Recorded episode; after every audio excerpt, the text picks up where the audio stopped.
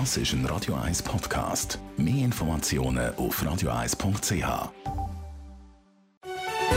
Coronavirus und Wissenschaft. Die Hintergrundsendung auf Radio 1. Der renommierte Wissenschaftsjournalist Bernd Glocker, Gründer vom Internetportal higgs.ch und der Radio 1 Chefredaktor Jan von Dobbel erklären, was man zum neuen Coronavirus SARS-CoV-2 weiß und ordnet aktuelle Studien und Erkenntnisse ein. Mittwoch, 8. April. Herzlich willkommen zur 14. Ausgabe von dieser Hintergrundsendung zum neuartigen Coronavirus. Guten Nachmittag, Beat Glocker. Ja, hallo Jan von Doppel. Ja, wir haben ja gestern über Übertragungsweg geredet, haben dort äh, über Ansteckung oder Tröpfcheninfektionen, über Aerosol in der Atemluft geredet. Heute wollen wir das Thema Übertragungsweg oder auch, wo kann man das Virus feststellen, noch vertiefen. Und zwar, wenn wir ein besonders interessantes Projekt anschauen, nämlich die Messung von Viren im Abwasser. So könnte man herausfinden, wo es aktuell gerade besonders viele infizierte Personen gibt. Beat Glocker, zuerst es braucht ja Viren im Urin und im Stuhl, damit so etwas überhaupt möglich ist. Was weiß man jetzt da bei dem SARS-CoV-2 schon darüber? Also es gibt ähm, Untersuchungen oder Nachweis vom SARS-CoV-2 im Stuhl. Im Urin habe ich jetzt nichts gefunden. Aber ähm, im, im äh, Code ist tatsächlich schon festgestellt worden. Allerdings heißt, da muss man immer unterscheiden oder feststellen, ob das nachher noch infektiös ist, ist damit noch nicht gesagt, in welchem Zustand dann die Virenpartikel sind. Aber gemäss ähm, Christian Drossen von der Charité Berlin, der hat im Nature äh, gerade jetzt einen Artikel zu der Frage publiziert und er sagt, man müsse keine Angst haben, äh, es sind keine Übertragungen via Stuhl ähm, dokumentiert und er gibt da Entwarnung. Also das heißt, man muss jetzt nicht Angst haben, dass im Abwasser wirklich so viele Viren hat, dass Ansteckungen möglich sind und dann im Trinkwasser erst recht nicht natürlich. Also im Abwasser hat es, das können wir vielleicht nachher schauen, wie viel das es hat, aber Trinkwasser, dort kann man also sicher eine Entwarnung geben. Es gibt da ähm, einen Bericht, so einen Technical Report von der Weltgesundheitsorganisation, der WHO, wo sie sagt, es gebe keinerlei Bericht über ähm, Ansteckungen via Trinkwasser und wenn man weiß, wie das Trinkwasser aufbereitet wird, erscheint das auch praktisch unmöglich, wenn alles, wenn alles in Ordnung ist, wenn die Trinkwasserversorgung funktioniert. Oder da wird ja ähm, äh, das Wasser auch mit Ozon behandelt und das ist ziemlich ein aggressives ähm, äh, Chemikalien. Also nicht berichtet und auch kaum vorstellbar unter der Prämisse, dass die Trinkwasserversorgung in Ordnung funktioniert und das gibt im Moment keinen Grund, warum die das nicht sollten. Aber eben das Wissen, dass die Viren im Abwasser vorkommen und dass man die dort kann messen kann, die könnten extrem wichtig sein, damit man dann auch über die Verteilung von Infizierten in der Gesellschaft könnte Rückschlüsse ziehen und das wäre etwas extrem Wichtiges, damit man auch lokal dann könnte Massnahmen ergreifen könnte. Das könnte wichtig sein und dass es im Abwasser irgendwelche äh, Krankheitserreger hat, das ist, das ist nichts Neues. Da hat man Mikroorganismen gefunden, die Malaria ähm, auslösen, Salmonellen, Listerien, man hat auch Bakterien, da findest du eigentlich den, den ganzen Zoo von der krankmachenden Bakterien, E. coli, ähm, Neisseria, Meningitis, wo äh, Hirnhautentzündungen auslösen. Man hat das Viren hat man auch gefunden, also man hat den Rotavirus A gefunden, Zika hat man gefunden, sogar das Human Papillomavirus, also der Gebärmutterhalskrebs auslösende Virus.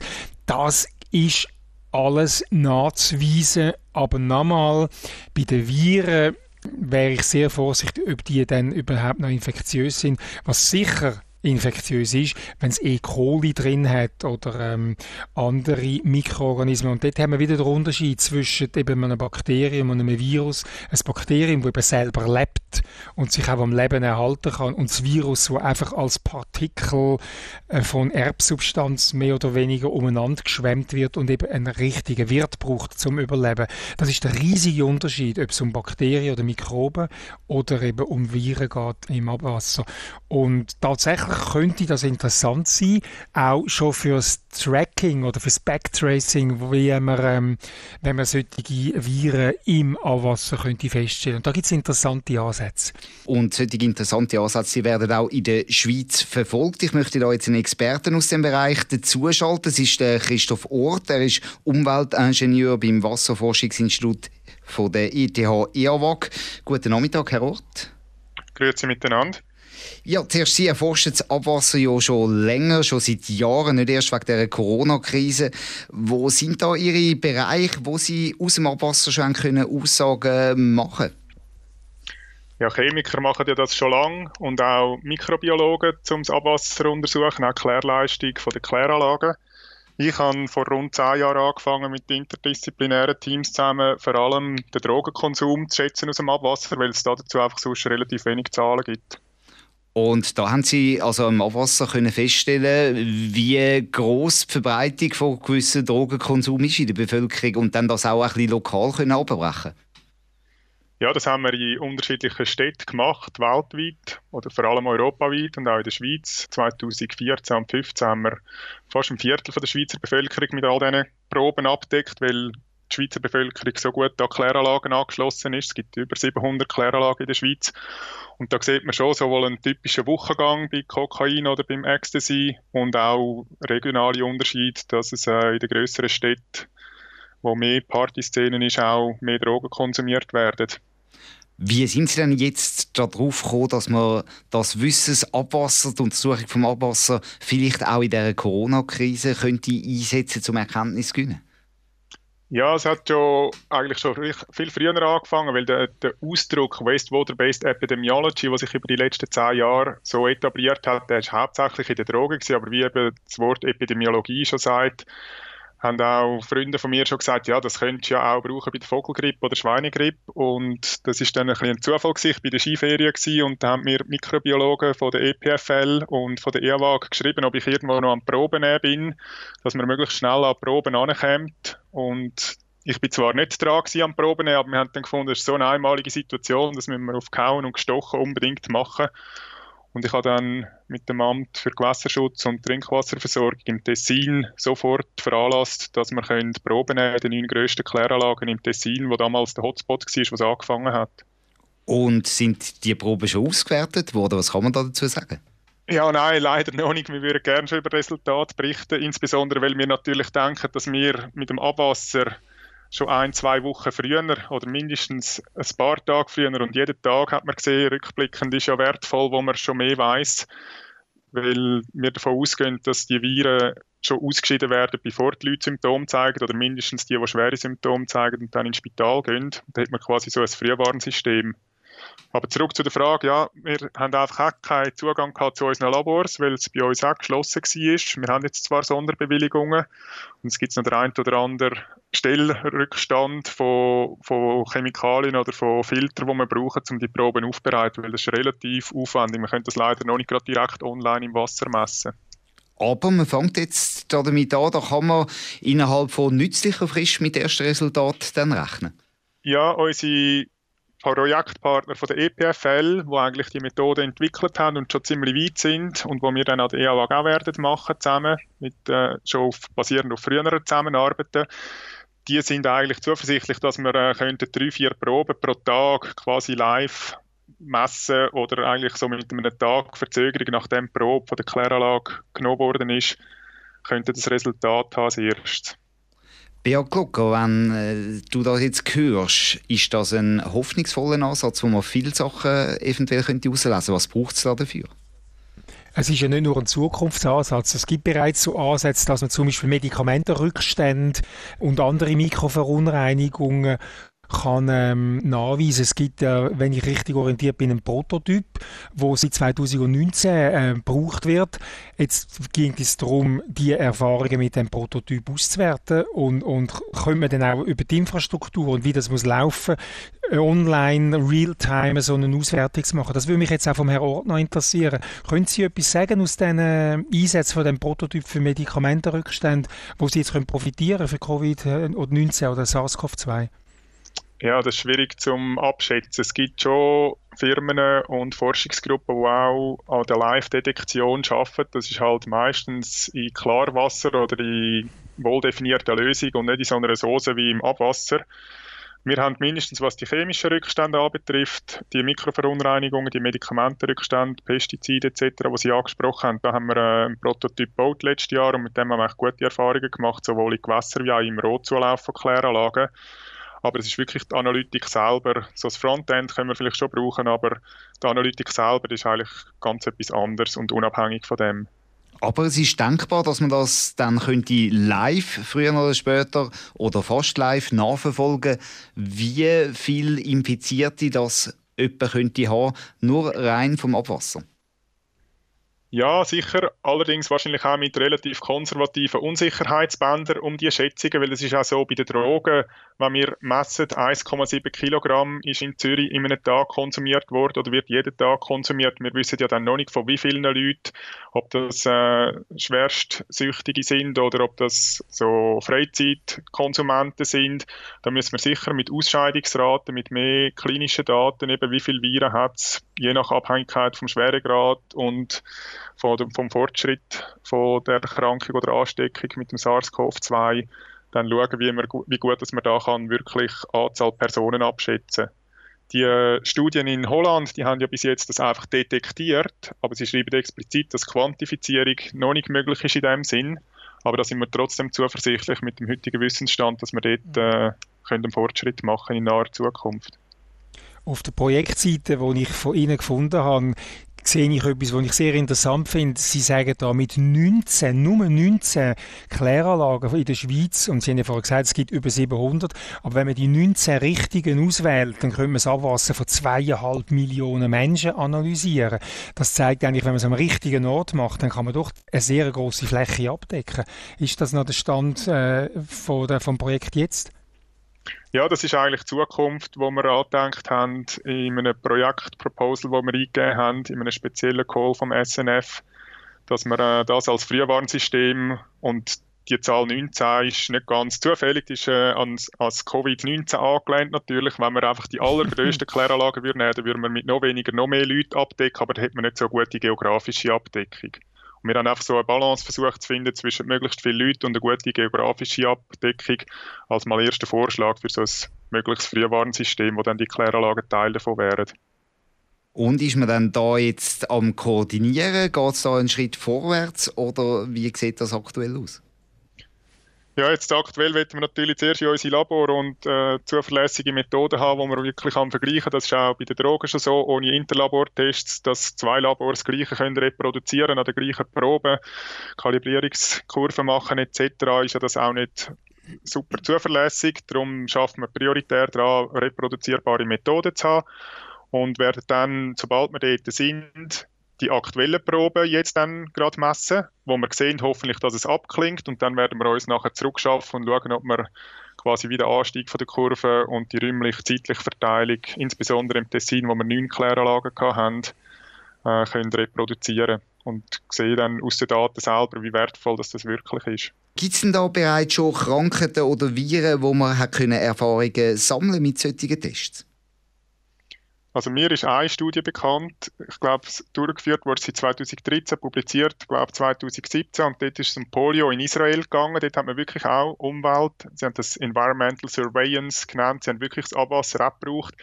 Allerdings nicht für den Ausbruch, sondern nachher quasi auch zum schauen, wie gut dass die äh, Mitigation Strategies, also die, die Maßnahmen, die man gegen das gemacht hat mit Impfungen etc., wie das dann abgelungen ist. Ich denke auch, es wäre relativ schwierig, vorher äh, im Voraus einen, einen Katalog zu definieren, welche Viren wenn wir entdecken, welche Krankheiten sind uns das Wichtigste. Ähm, dass man wirklich breitflächig alle Epidemien, die da auf uns zukommen können oder alle gefährlichen Krankheiten kann voraussehen kann, wäre ein ehrgeiziges Ziel, aber wahrscheinlich rein von der Anzahl von möglichen Erregern ähm, kaum machbar. Kommt dazu, dass jetzt SARS-CoV-2 etwas Neues ist und wenn dann SARS-CoV-3 kommt oder SARS-CoV-4, was man nicht hofft, dann hat mir das noch nicht im zum Voraus Test. Wahrscheinlich ist es mehr zum Überwachen von der, von, von der, von der Massnahmen und wenn man weiß, eben in China ist jetzt etwas im Anzug, dass man dann könnte unser System so einrichten, dass man sieht, wann kommt es bei uns und so vielleicht, bis der Herr Ort gesagt hat, äh, vielleicht eine Woche früher könnte erkennen, wo das eben schon Viren ausgeschieden werden. Ich will noch mal auf einen Punkt eingehen, dass man nur die Zahl der Viren natürlich kann feststellen kann. Es gibt jetzt aber schon auch Berichte, dass die äh, ausgestoßenen Viren sehr unterschiedlich sind bei einzelnen Personen und bei einzelnen Phasen. Und das könnte wahrscheinlich eine sinnvolle Aussage, dann eine wirklich genaue Aussage, wie Sie auch schon angesprochen haben, ein bisschen schwierig machen, oder Herr Roth? Ob es äh, 100 schwere Patienten sind oder äh, 1000 leichte oder wie auch immer, dass man das wir in Szenarien formulieren, das ist, wird vielleicht schon schwierig sein zum differenzieren, aber wenn wir wissen, was so das Minimum ist, ob man einen in 1000 oder 10 in 100.000 oder wie viel auch immer kann detektieren und dass äh, der Durchschnitt von der Erkrankten ja gegen einen gewissen Mittelwert tendiert, dass man einfach dort sicher zeitlich und räumlich kann Aussagen machen kann, allenfalls nicht über die genaue Anzahl Erkrankter, aber es ist ja wahrscheinlich auch nicht das primäre Ziel, sondern einfach, dass man wüsste, äh, woher kommt und wie schnell breitet sich aus und das äh, ein paar Tage oder eine Woche früher kann machen, denke ich, wäre das wirklich auch schon hilfreich. Sehr interessant. Sie haben gesagt, Sie sind mitten in diesem Projekt drin. Gegen Ende Monat dürfte man dann da schon erste Resultate haben. Stimmt das? Ja, ich hoffe es. Wir arbeiten mit Hochdruck daran. Dann werden wir Sie natürlich auch nicht mehr länger aufhalten und danke Ihnen vielmals, dass Sie uns da Einblick gegeben haben in die Arbeit, die Sie machen. Christoph Ort, Umweltingenieur beim Wasserforschungsinstitut von der ETH EAWAG. Danke vielmals. Ja, Bea Gluck, wir haben jetzt ja gehört, es ist natürlich im Abwasser, kann man Viren feststellen, Bakterien, du hast es auch schon am Anfang von der Sendung gesagt. Wie sieht das eigentlich aus von der Sicherheit her? Sind unsere Kläranlagen auf eine Pandemie vorbereitet? Also wenn man es ganz streng nimmt, sind sie vorbereitet. Es gibt einen eigenen Pandemieplan, wo speziell an das denkt worden ist, weil äh, Wasserversorgung und Kläranlagen gehören natürlich zu den, äh, zu den relevanten ähm, Infrastrukturen. Und darum gibt es tatsächlich die Pläne. Ich habe die ein bisschen studiert und finde die Vorbereitungsmaßnahmen eigentlich sinnvoll, weil sie sagen, im, im Normalzustand haben wir eine sichere Wasseraufbereitung, um jetzt mal auf dieser Seite anzuschauen. Und wir müssen einfach schauen, dass das, was wir in normalen Zeiten machen, auch in Krisenzeiten weiter gut machen. Und da ist die grösste Gefahr, ist ein Ausfall von Personal. Und sie schauen auch schauen, ihre Leute anleiten, dass sie nicht krank werden, weil wenn natürlich das Personal ausfällt und all die Kontrollfunktionen nicht mehr wahrgenommen werden, jetzt bei der Trinkwasseraufbereitung, Trinkwasseraufbereitung ein Problem. Und das ist also alles vorgesehen und sie wissen, dass sie sich einfach keinen personellen Ausfall können erlauben Und dann gibt es die andere Seite, die, die eben mit dem Abwasser zu tun haben, dort, wo unter Umständen die Krankheitserreger anfallen. Und da habe ich heute in einem kurzen Telefon können abklären, dass man da auch jetzt in der Krise gewisse Vorsichtsmaßnahmen ergriffen hat, zu denen, die sie sonst schon haben. Weil, wie gesagt, E. coli und, und Salmonellen, das hat es immer im Abwasser. Und da müssen ja die Leute, die Klärmeister oder die Leute, stellen wir uns vor, in den Kanälen hat es Menschen, die die Kanäle ausspülen müssen, weil es zu viel unsinnige Sachen im Abwasser hat. Also wenn jemand der Katzensand ins WC geht, dann verstopft er irgendwo die Kanalisation. Und da sind Menschen unterwegs, wo das ausspülen mit Hochdruckreiniger. Und das jetzt zu den, zu, zu den normalen Sicherheitsvorkehrungen, die sie haben und sich schützen mit Masken, dass sie da jetzt noch vorsichtiger sind, das ist eigentlich klar, und das machen sie auch, dass sie jetzt zum Beispiel den Fahrplan vom routinemäßigen Durchspülen zurückgefahren haben und nur das Nötigste machen. Und da glaube ich auch, ist es, ein Problembewusstsein ist da zu erkennen. Aber da geht es wirklich eher darum, dass man einen Ausfall von der Kläranlagen oder reduzierte Arbeitsweise von der Kläranlagen will verhindern die Übertragung über das Abwasser oder über das Wasser, das müssen wir nochmal sagen, das ist nach dem jetzigen Stand der Wissenschaft klar, da, so kann das Virus nicht übertragen werden. Ja, immer, immer mit dem kleinen, kleinen, kleinen Vorbehalt, dass man nicht alles weiß.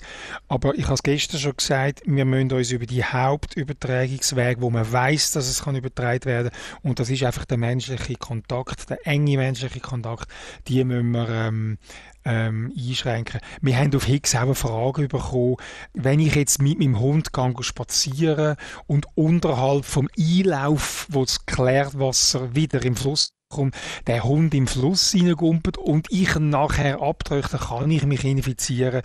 Und da muss ich sagen, ich würde den Hund eh nicht unter dem Kläreinlauf im Fluss reingumpen lassen, weil dort hat es einfach immer noch äh, Bakterien drin oder Salmonellen da müsst ihr euch jetzt um Covid-19 keine Sorge machen, weil machen das eh nicht. Gerade dort unten, machen das einen Kilometer, zwei unterhalb von der Kläranlage und dann sind wir auf der sicheren Seite.